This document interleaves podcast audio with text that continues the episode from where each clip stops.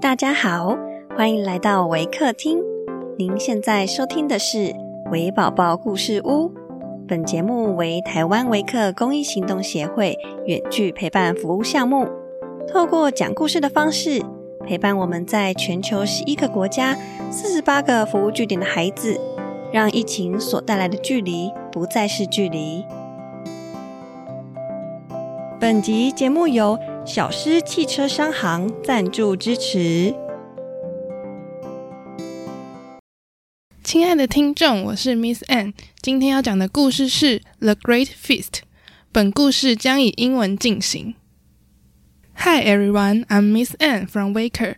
Today I'm going to share a story about the Great Feast. Once the play angel came into a nursery where four little children sat on the floor with sad and troubled face.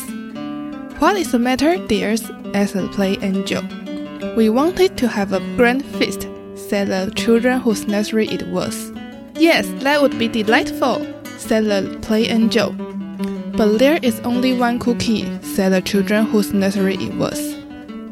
And it is a very small cookie, said the children who was a cousin and therefore felt a right to speak. Not big enough for myself, said the children whose nursery it was. The other two children said nothing, because they were not relations, but they looked at the cookie with large eyes, and their mouths went up in the middle and down at the sides. Well, said the play angel, suppose we have the feast just the same. I think we can manage it. She broke the cookie into four pieces and gave one piece to the littlest child. See, she said, this is a roast chicken, a brown bantam. It is just brown and crispy as it can be.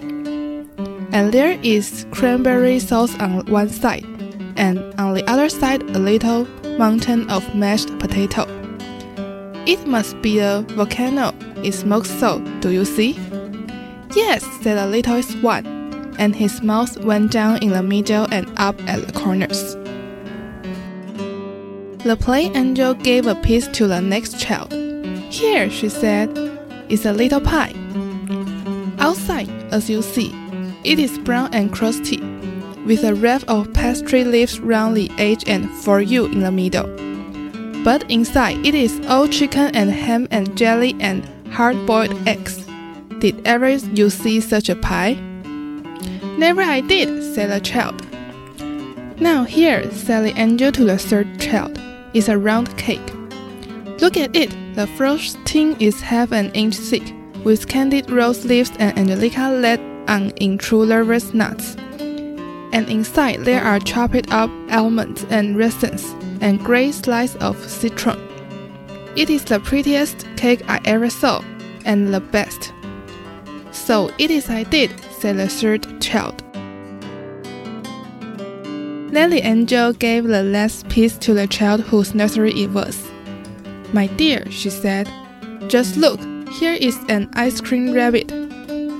He is snow white outside, with eyes of red barley sugar. See his ears and his little sunbeam tail. But inside, I think you will find him pink. Now, when I clap my hands and count one, two, three. You must eat the feast all up. One, two, three. So the children ate the feast all up. There, said the angel. Did ever you see such a grand feast?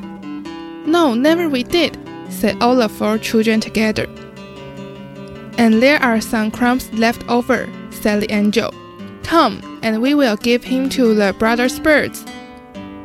But you didn't have any, said the child whose nursery it was. Oh, yes, said the angel. I had it all.